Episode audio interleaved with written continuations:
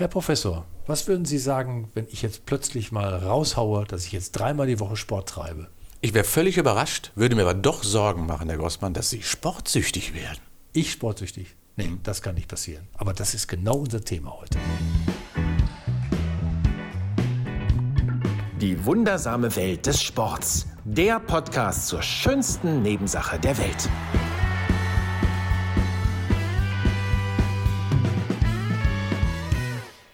Wundersame Welt des Sports tritt heute den Beweis an, dass die Phänomene der Gesellschaft alle auch im Sport zu finden sind. Auf Findungssuche zum Thema Sucht heute der Mann, dem man alles zutraut, nur nicht süchtig nach irgendwas zu sein, was sonst die meisten gut finden. Professor Ingo Frohböse, habe ich Sie jetzt gut eingeschätzt? W äh, wunderbar, aber ich bin schon süchtig zu bestimmten Dingen. Schokolädchen zum Beispiel mache ich gern. Sie sind wie jeder andere auch. Ja. Tatsächlich? Sport treibe ich auch ganz gern, aber ich weiß nicht, ob ich das süchtig mache. Äh, da werden wir noch ein bisschen drüber reden. Es gibt tatsächlich Fälle von Sportsucht, deswegen haben wir Sport und Sucht ja sozusagen heute so ein bisschen zusammengefasst Ja. mal. Aber mh, zur Abgrenzung mit den anderen Süchten werden wir auch noch was sagen. Aber da bin ich jetzt ein bisschen überrascht. Warum? Mit der Schokolädchen. Doch, so, so, so eine schöne dunkle Schokolade mit dem Schmelz auf der Zunge. Oh, Ach, hören Sie auf. nein. Ja, und es ist dabei auch wieder ein Moderator, der schon einige Süchte hinter sich gelassen hat, andere vielleicht auch nicht beenden will. Also das muss ich an dieser Stelle auch sagen. ich Das dachte, geht ich könnte Sie genauso. damit jetzt quasi äh, komplett äh, überzeugen, aber Sie sind ja selber so ein Suchtlappen anscheinend. Ja. So wie ich auch. Gut, das ist jetzt die fröhliche Sichtweise. Mhm. Es gibt natürlich auch die andere Sichtweise. Viele Menschen, die Sucht äh, empfinden, Sucht haben, abhängig sind von irgendetwas. Wobei sich bei mir sofort die Frage gestellt hat, wenn man über Sport, Sucht redet und beides so ein bisschen facettenmäßig betrachtet, haben Sie eigentlich das Gefühl, also Sie sind für sich so eine Sch- Suchtpersönlichkeit dann, wenn Sie sagen, Sie sind schon ein bisschen süchtig? Gibt es da eine persönliche äh, Affinität oder Anzeichen dafür? Ja, ich weiß gar nicht, ob ich das als Sucht bezeichnen würde. Ich habe äh, schon Bedürfnisse, die ich gerne befriedige. Und die ich auch regelmäßig gerne befriedige. Dazu gehört das Sporttreiben auf der einen Seite natürlich, aber ich habe auch so ein paar kulinarische Genüsse, wie ich gerade schon mal beschrieben habe, mit der Schokolade.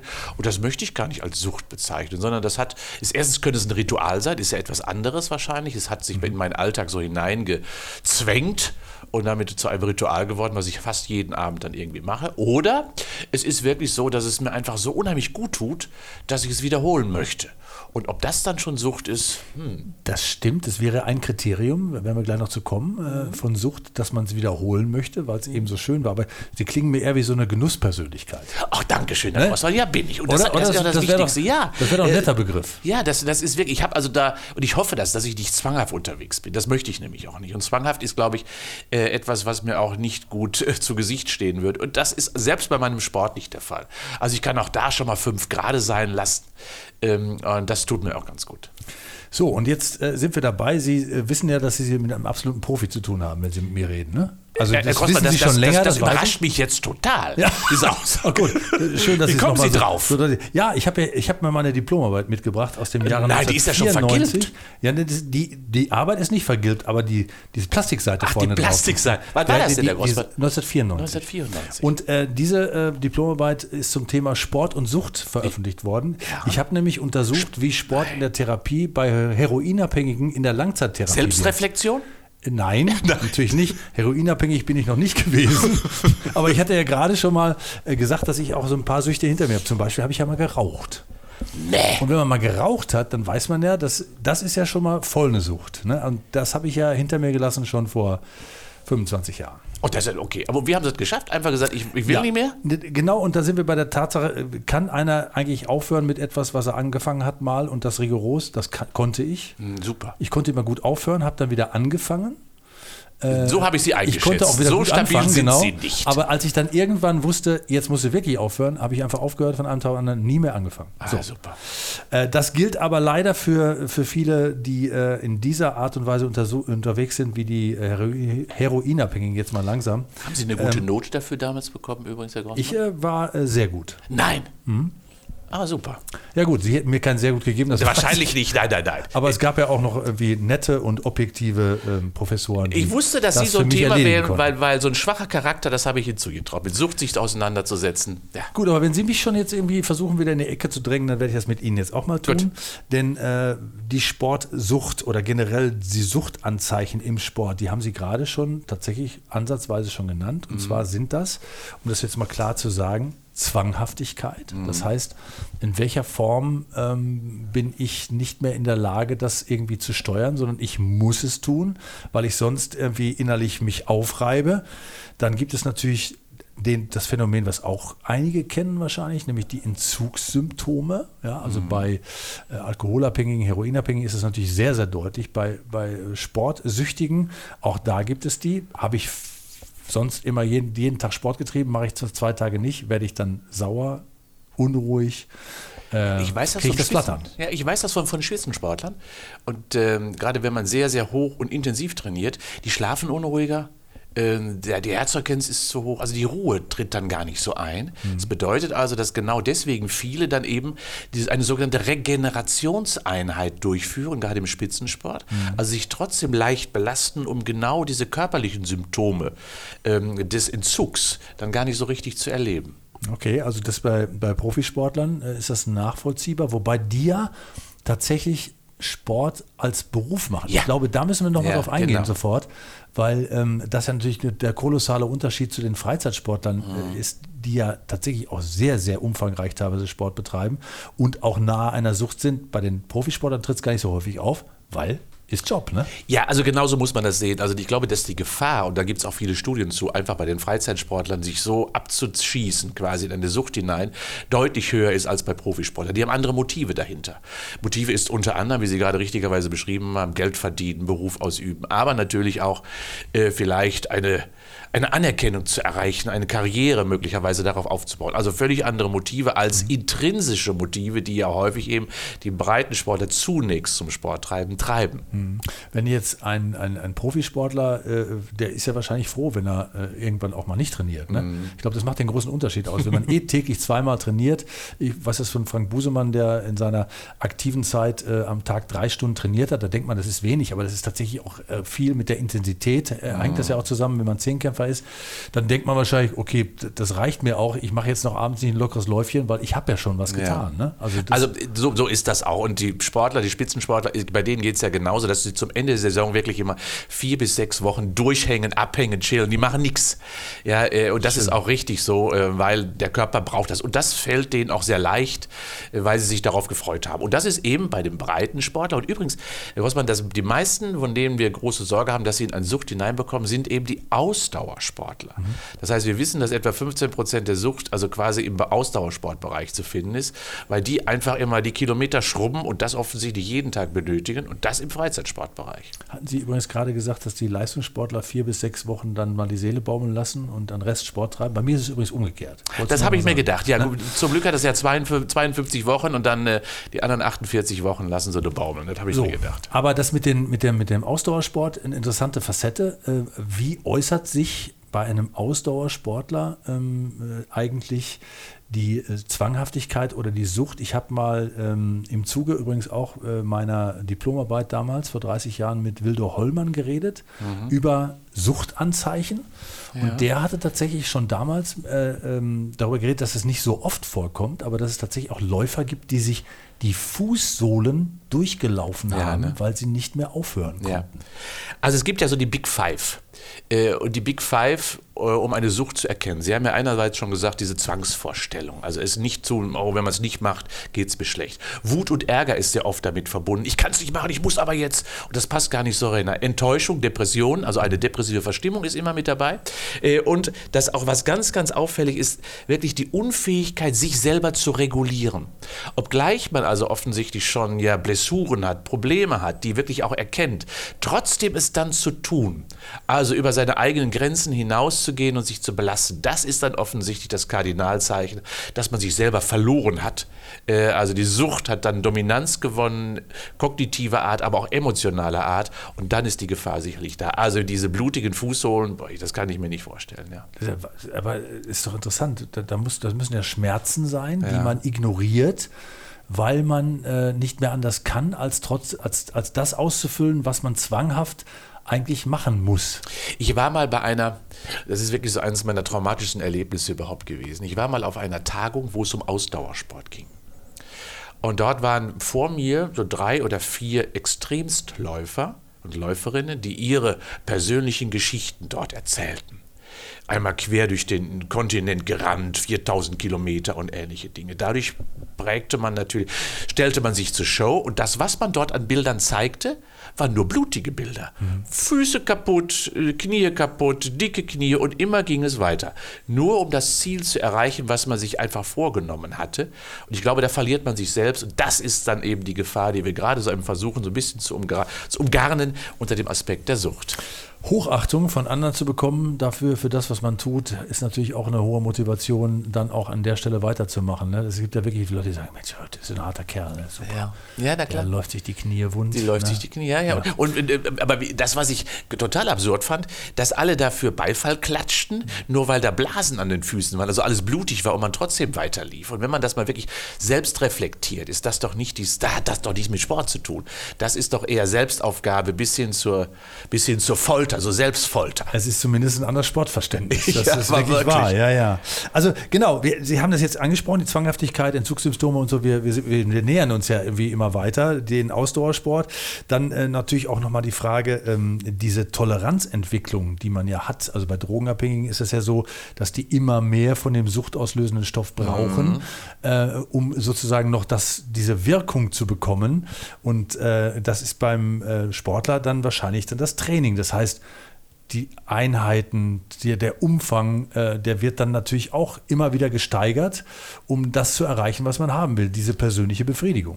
Ja, das muss man ja sagen. Und wenn man, äh, ich habe ja mit einigen auch schon darüber gesprochen, wenn man ähm, mit ihnen darüber redet, dann geht alles nur um Zeiten, Zeiten und Trainingsgeschwindigkeiten und Strecken und so weiter und so fort. Das heißt, das ganze Leben konzentriert sich quasi darauf, eben ja auf den Inhalt des Sporttreibens. Soziale Kontakte werden komplett verneint oder negiert, weil der Sport ja mit, ich muss ja meine Trainingseinheit absolvieren. Ähm, und das ist natürlich so, ist immer eine Frage der Dosis. Der Körper passt sich ja an, er adaptiert. Die Schwellen werden immer höher, man reguliert also völlig andere äh, Niveaus quasi und dann ist man irgendwie in einem Lauf, der dann 100 Kilometer ist, der dann 150 Kilometer ist und, und, und und so dreht die Schraube sich immer weiter nach oben und das ist eben ja das, was gerade auch bedient wird da draußen. Das heißt, wir haben ja äh, den normalen, so ein bisschen den normalen Blick auf den Sport verloren, indem wir plötzlich immer größere Events, noch härtere und noch schwierigere Events quasi zulassen. Und die befriedigen genau diese Personen, die also quasi immer daran drehen wollen, immer noch höher, schneller weiterzukommen, weil die Normalität eben äh, verloren gegangen ist. Jetzt sind das Extrembeispiele, wird manch einer zu Hause denken, der jetzt mhm. uns zuhört. Ähm, wenn wir über die Freizeitsportler reden, kann das ja gar nicht sein. Mhm. Aber tatsächlich, äh, glaube ich, birgt die Gefahr auf niedrigem Niveau, sie, bringt die ja auch mit sich, wenn man ähm, Freizeitsport betreibt, auch da so Motive hat von außen. Ne? Man kommt plötzlich weiter, man kriegt Lob, man hat äh, äh die Stimmungsaufhellung, die man braucht. Ja. Ähm, dann ist die Gefahr grundsätzlich ja bei jedem gegeben. Ne? Ich habe ja mal eine Studie rausgesucht aus dem Jahr 2019. Which sports are more a risk? Also das heißt, also welche. Sportarten sind also das größte Risiko? Die Zahlen lauten 48 Stunden, äh, 48 Studien, eine große Meta-Analyse zur Sportsucht. Also Ausdauersport etwa zu 15 Prozent. Ballsportarten etwa zu 10 Prozent, also auch dort gibt es das, die jeden Tag Tennis spielen und auch die Golfspieler, die immer auf dem Platz wieder müssen und immer wieder ihren, ihren Schlag verbessern müssen, das ist ja nichts anderes. Ähm, Fitnesssportler, aktuell ja sehr, sehr populär natürlich, die ganzen YouTuber, die sich immer wieder auch darstellen, 8 Prozent mhm. äh, in Richtung Sportsucht haben sich entwickelt. Und Kraftdisziplin deutlich weniger, 6 Prozent, aber auch hier nehmen wir das Thema des Bodybuildings, Körperforming, auch das kann ja zur Sucht werden, äh, Körper zu formen und immer weiter daran zu arbeiten und diese kleine Delle noch wegmachen oder dieses Muskelchen noch hervorzuhoben, auch das ist ja Körperstyling. Das ist ja letztendlich eine Form der Sucht. Müskelchen, da wären wir schon wieder bei mir, ne? Müskelchen. ja, ja, genau. Genau. Aber äh, jetzt ist ja das eine, dass man denkt, okay, das ist jetzt äh, vielleicht eine Geschichte, die, äh, die geht ja schon wieder vorbei, so schlimm wird es ja schon gar nicht sein. Wo liegen denn tatsächlich die Gefahren dieser, dieser Sucht, die man hat? Also ähm, was, was, was für Schädigungen kann ja. man seinem Körper denn eigentlich dann äh, äh auf, mhm. auferlegen, die man hinterher auch gar nicht mehr einholen kann? Was bedeutet das für einen Sportler? Also ich, ich nenne noch mal kurz die Warnsignale für alle da draußen, um sie selber mal zu reflektieren, ja. wenn sie denn meinen. Also das ist ein innerer Zwang zum Sport treiben. Ein Zwang. Ja, also ich muss quasi und richtet alles danach aus. Dauerhafte Gedanken rund um das Training. Mhm. Ganz wichtig. Also es dreht sich alles nur darum. Übermäßige Dosis, also das heißt eine nicht mehr Erkennen der Normalität und damit Überlastung der eigenen Grenzen. Äh, stetig steigende Dosis, haben wir gerade darüber gesprochen, also immer, immer mehr. Vernachlässigkeit der anderen Verpflichtungen. Das heißt, ich verliere meine ich, sozialen Kontakte, ich gehe in die Isolation hinein. Eine der größten Gefahren überhaupt, äh, die ja von allen Suchttreibenden berichtet wird. Ich habe mich zurückgezogen in meine körperliche Aktivität in diesem Fall und war nicht mehr Mitglied der Gesellschaft. Ich war draußen, hm. weil es sich äh, ich völlig andere Dinge im Mittelpunkt hatte. Kurz mal dazwischen noch, also gilt das dann für Mannschaftssportler nicht, also für Menschen, die mit anderen zusammen Sport treiben, weil das dann quasi ja quasi die soziale Komponente mit in diesem Sportkontext mitschwimmt? Also ich glaube auch, dass bei Mannschaftssportarten äh, ich ein Netzwerk habe, ein soziales Netzwerk habe, was sich immer wieder aufwängt, was auch reguliert. Äh, dass es dort weitaus weniger häufig der Fall ist, weil ich immer auch abhängig bin in meinem Ergebnis auch in meinem, meiner Trainingsdosierung. Ich kann hier nicht alleine trainieren, sondern ich muss immer als Gruppe trainieren. Und da werde ich schon gebremst, automatisch. Beim Ballsport ist das etwas anderes. Nehmen wir das Golfspiel oder auch das Tennisspiel, da kann ich mir immer einen anderen Partner suchen. Aber bei einer Mannschaftssportart ist das Suchtphänomen deutlich, deutlich geringer ausgeprägt. Ähm, ja, und natürlich die äh, sportliche Betätigung trotz Krankheit und Verletzung. Dann sind wir auch bei der ganzen Problematik. Das heißt also soziale Isolation, eine ähm, Konzentration auf ganz kleine Dinge, die mein Leben offensichtlich bestimmen und damit Vernachlässigung aller anderen Lebensbereiche. Und letztendlich dass ich mich äh, überfordere und damit über meine Grenzen gehe, bis hin zum Sportler Burnout, wie ich immer wieder sage, also die Ermüdungsbrüche und was alles so auftritt. Ähm, wir wissen, dass auch viele Sporttreibende, die es exzessiv haben, ja auch große Probleme haben mit Demenz und Alzheimer in, in der Zukunft, weil die Proteinsynthese des Gehirns darunter sehr stark leidet, also die Regeneration des Gehirns sehr stark leidet. Auch das ist natürlich ein Langfristproblem, was aus einer ausdauerbezogenen Sportsucht heraus oft resultiert. Also die Tatsache, dass man eigentlich mit Sport auch gegen Depressionen was tun kann. Ist ja auch ein, ein Unteraspekt bei Alzheimer ja. und bei, bei, äh, bei diesen Krankheiten. Der kann sich ja wieder ins Gegenteil kehren, wenn man dann auch wieder verpasst, die Pausen richtig zu setzen und, äh, und dann äh, sich genau das Gegenteil einstellt von dem, was man sich vorgenommen hat. So ist das. Und dann, dann, dann gibt es auch noch eine weitere Gruppe von jungen Menschen insbesondere, die auch eine Ausdauersucht eine Ausdauersucht entwickelt haben, um ihre Figurprobleme, ihre anderen Süchte, Magersucht beispielsweise, noch zu verstärken. Das heißt also, da wird der Sport quasi noch zu einem zusätzlichen Trigger anderer Suchtempfindungen, um dann noch größere und intensivere Ereignisse. Man geht ja zum Sport, da kann man das mal eben so weit machen, ist ja gesund, aber dadurch verschärft man natürlich genau das, äh, was äh, man auch erreichen möchte in der Form, zum Beispiel der Magersüchtigen. Jetzt reden wir über ein Phänomen, worüber sich vielleicht viele noch gar keine Gedanken gemacht haben. Haben Sie denn das Gefühl, dass sich das verändert hat im Laufe der Jahre, dass es schlimmer geworden ist oder hat sich es nur verlagert und die, die Ausprägungen sind anders geworden insgesamt? Also ich glaube, dass es zugenommen hat. Ähm so in den letzten Jahren, gerade wenn ich mal äh, die ganzen intrinsisch Motivierten, die natürlich Sucht dadurch erfahren, indem sie Lob bekommen, Nehmen wir mal die YouTuber beispielsweise, ganz viele, die dort in eine Suchtspirale hineingeraten sind, weil sie natürlich aus diesem, aus diesem Problem gar nicht mehr herauskommen. Sie müssen ja immer performen, sie müssen immer darstellen, sie wollen es auch. Und das ist so eine intrinsische Zündung, die dort eben mal in, zum, zum Start gebracht worden ist, aus der man nicht mehr rauskommt. Also ich glaube, dass gerade das sich selber nach außen posen, darstellen können, dass das das verschärft. Wir haben ja schon mal über die, die Selbstoptimierung gesprochen mhm. und daran steckt das, darin steckt das ja schon. Ich glaube, dass Selbstoptimierung auch ein Weg sein kann, irgendwo Suchtverhalten zu entwickeln, weil Optimierung natürlich zunächst erst was Positives ist, aber eine Daueroptimierung dann zu einem großen grundlegenden Problem führt. Ja, wenn man das mal beobachtet, dann müsste man ja tatsächlich sagen, ähm, äh, Hut ab und Vorsicht vor allen Dingen äh, vor den Dingen, die passieren äh, können, äh, die ja auch mit dem eigenen Körper zu tun haben. Also wir reden ja über Herz-Kreislauf-Beschwerden, wir reden mhm. über Gelenke, ja. Äh, Krankheiten, die tatsächlich auch existieren, weil der Schmerz ignoriert wird und so weiter und so fort. Äh, mit dem Ende, dass man da steht und man selber denkt, ich mache alles richtig und alle anderen sagen, ey, der macht alles falsch. Mhm. Das ist ja auch so ein, so ein Ding, wo, wo man erstmal durch muss, ja. äh, wobei der Angehörige natürlich auch eine Rolle spielt. Ne? Wenn der Angehörige nicht selber äh, auch mit unterwegs ist dauernd und äh, diesen, ja, ja. diesen Sportwahn irgendwann äh, bekommen hat. Also vielleicht nochmal eins, eins, das ist mir ganz, ganz wichtig zu differenzieren. Bei, bei, äh, bei dem Sportsüchtigen kommt es nicht auf Leistung an, kommt es nicht auf Regeneration an. Es geht nur um die Befriedigung seines unmittelbaren Bedarfs.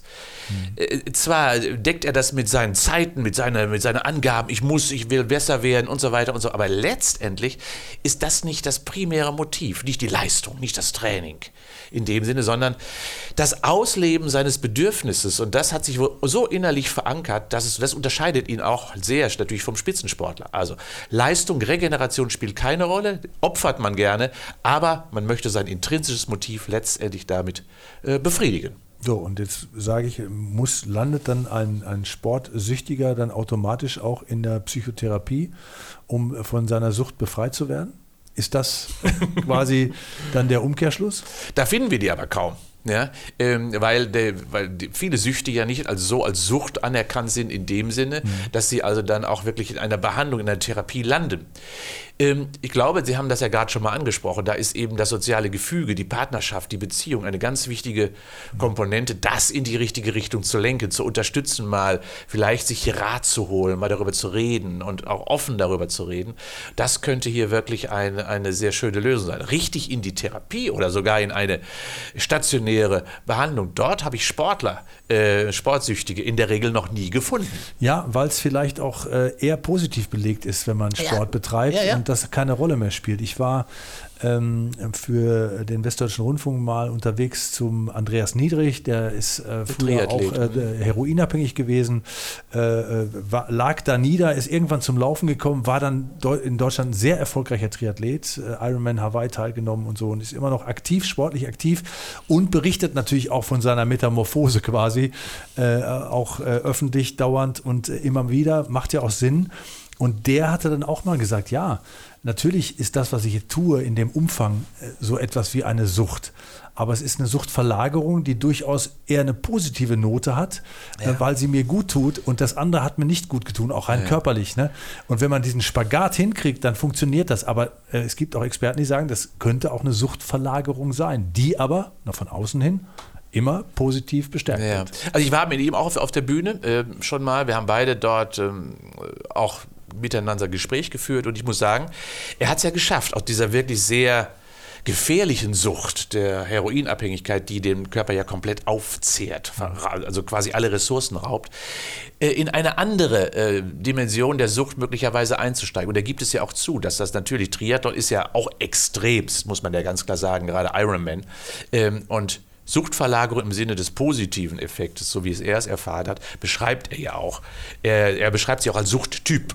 Ja, er ist halt, hat eine hohe Labilität, eine hohe Emotionalität und das ist nicht schlimm, wenn man die eine vielleicht durch die andere kontrolliertere Sucht möglicherweise zudeckt oder ändert.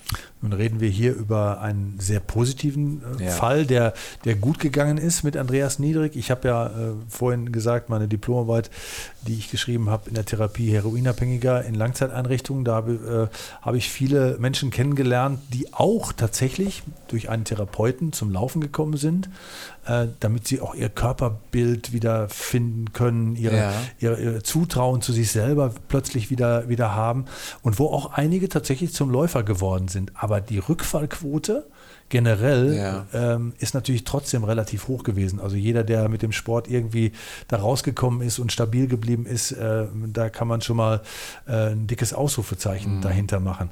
Wobei die Frage ist, ist denn Sport tatsächlich generell ein Mittel der Therapie auch? Man muss es ja nicht negativ sehen. Man kann ja sagen, ist ja auch eine Therapieform mhm. für Menschen, die süchtig geworden sind. Also wenn man das mal so betrachtet, dann haben wir ja seit vielen Jahren die sogenannte Bewegungstherapie oder die Sporttherapie in vielen Stationen stationären Einrichtungen.